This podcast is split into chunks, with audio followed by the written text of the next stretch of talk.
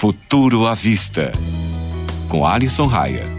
Salve, caro ouvinte! Tudo beleza? Eu sou Alisson Raia e como estamos na Semana do Consumidor, vim aqui para dar três dicas essenciais para quem quer aproveitar da melhor forma as promoções. Vamos lá? A primeira dica é instalar uma extensão rastreadora de preços e de promoções. E eu indico a Karma e além de mostrar um comparativo de preços, também envia notificações quando um produto esgotado tem reposição de estoque. É possível também manter uma relação dos produtos mais cobiçados pelo usuário.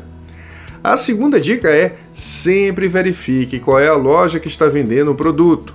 Grandes marketplaces como Magazine Luiza, Submarino, Ponto Frio e Casas Bahia permitem que lojas também anunciem produtos por lá.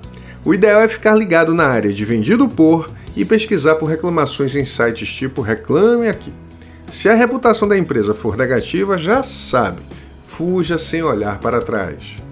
Por último, mas não menos importante, sempre fique de olho nos cashbacks.